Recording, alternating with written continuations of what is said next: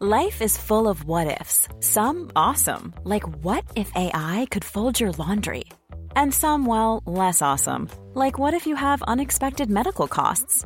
United Healthcare can help get you covered with Health Protector Guard fixed indemnity insurance plans. They supplement your primary plan to help you manage out of pocket costs. No deductibles, no enrollment periods, and especially no more what ifs. Visit uh1.com to find the Health Protector Guard plan for you.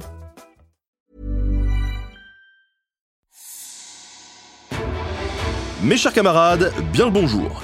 Il y a quelques temps, j'ai eu le plaisir de recevoir Linda Gileso, une chercheuse spécialisée en archéologie et en préhistoire japonaise. Et c'est justement de ça dont on va parler ensemble aujourd'hui. Car oui, la préhistoire japonaise, ça n'est pas comme la préhistoire européenne. Mais on va pas aller trop vite et on en reparlera très prochainement sur le podcast. Pour l'heure, je vous propose de nous attarder sur une période spécifique de la préhistoire japonaise, la période Yayoi.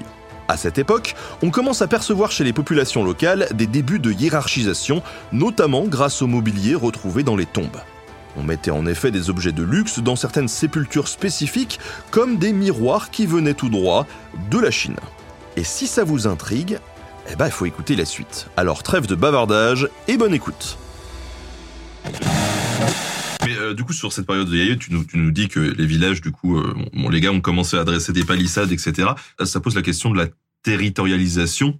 Comment c'était organisé, du coup, là, est-ce qu'on a des, euh, une vue un peu claire de. Alors oui, on a euh, bah, quand on, répartit les sites archéologiques euh, de villages sur alors on est surtout dans l'ouest du Japon. Hein. L'est du Japon est toujours en Jomon. Hein. On est dans l'ouest, le sud-ouest du Japon. On a une organisation territoriale avec un gros site on parle même quasiment d'urbanisation hein, euh, pour les, plus gros sites euh, où on retrouve euh, bah, les plus grosses maisons, le plus grand nombre de personnes, les ateliers de potiers, les ateliers de bronziers, etc., qui rassemblaient certainement plusieurs milliers de personnes. Et puis vous avez des petits villages tout autour répartis dans la campagne. Et ces gros sites sont assez espacés, correspondent chacun à une vallée grosso modo, euh, plus ou moins. Et dans ce gros site, souvent dans le cimetière de ce gros site, on a des tombes d'élite, donc des tombes plus riches que les autres, qui sont pas dans les petits villages. Donc on a une organisation spatiale autour euh, d'une résidence avec des chefs, une sorte de capitale locale, et puis euh, les petits bleds autour dans la campagne. Et cette capitale contrôle un territoire donné, effectivement. Et donc, bien sûr, euh, comme on est sur des petites vallées euh, assez étroites, et eh bien, euh, comme on a bah, une explosion démographique, au bout d'un moment, il n'y a plus de place, ou alors il n'y a plus assez de terre pour cultiver, donc forcément, ils vont se taper avec avec les gars d'à côté, quoi. Ça, c'est voilà.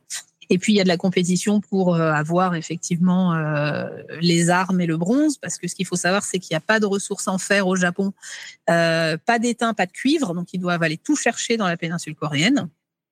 Donc tout dépend du commerce. Donc c'est celui qui contrôle les routes commerciales qui est gagnant. Hein. Donc il faut voilà compétition. Et puis les objets de prestige offerts par les Chinois, bah, c'est pareil, il y a compétition. Euh, au début de la période Yayoi, euh, moi j'ai étudié ça justement euh, pour le nord de l'île de Kyushu.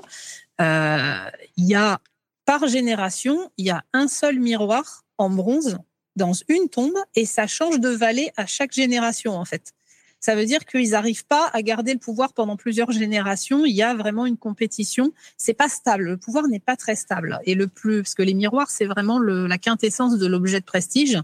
Et, euh, dans la première période euh, du bronze, euh, donc à la période Yayoi, on a un seul miroir par génération. voilà. Et ensuite, à un moment donné, pareil, on ne sait pas pourquoi, on ne sait pas comment, on a des tombes pendant plusieurs générations qui ont des miroirs chinois. Et il y en a certains quand même une dizaine ou une trentaine dans la même tombe. On a trois, quatre tombes comme ça, ultra riches. Donc là, on sent qu'on est passé de plusieurs petits chefs à un gros chef qui a assis sa domination sur les autres. Euh, à la fin de la période du bronze, euh, donc en fait, on n'a pas reparlé périodisation, mais dans la période Yayoi, on a le néolithique, donc agriculture, plus l'âge du bronze, plus les débuts de l'âge du fer, si on veut comparer avec la France, dans une seule période parce que ça va beaucoup plus vite puisque tout arrive du continent. Donc en fait, c'est pas eux qui découvrent au fur et à mesure, c'est juste ah tiens un nouveau truc, on l'adopte en fait, c'est ça.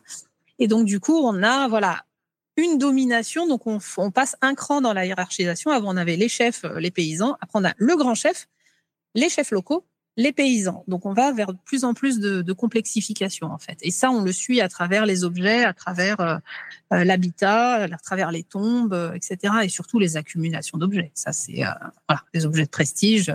C'est moi qui en a le plus, et puis j'emporte tout dans ma tombe parce que c'est classe. Merci à tous d'avoir écouté cet extrait du prochain entretien qui sera disponible très bientôt sur Nota Bene. À bientôt.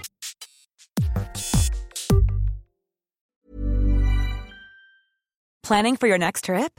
Elevate your travel style with Quince. Quince has all the jet-setting essentials you'll want for your next getaway, like European linen, premium luggage options, buttery soft Italian leather bags, and so much more.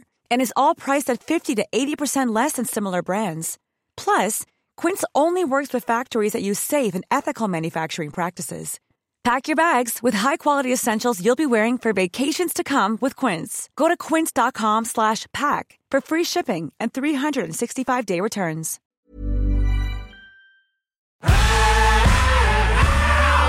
Si vous avez aimé ce podcast, vous aimerez aussi mon autre podcast Callisto dans lequel je vous raconte des mythes et des légendes. En attendant que vous nous suiviez sur Castbox, Apple Podcast, Podcast Addict ou toute autre plateforme qui propose cette fonction, n'hésitez pas à vous abonner. Vous pouvez même nous laisser une note et, soyons fous, un petit commentaire, je le lirai avec plaisir.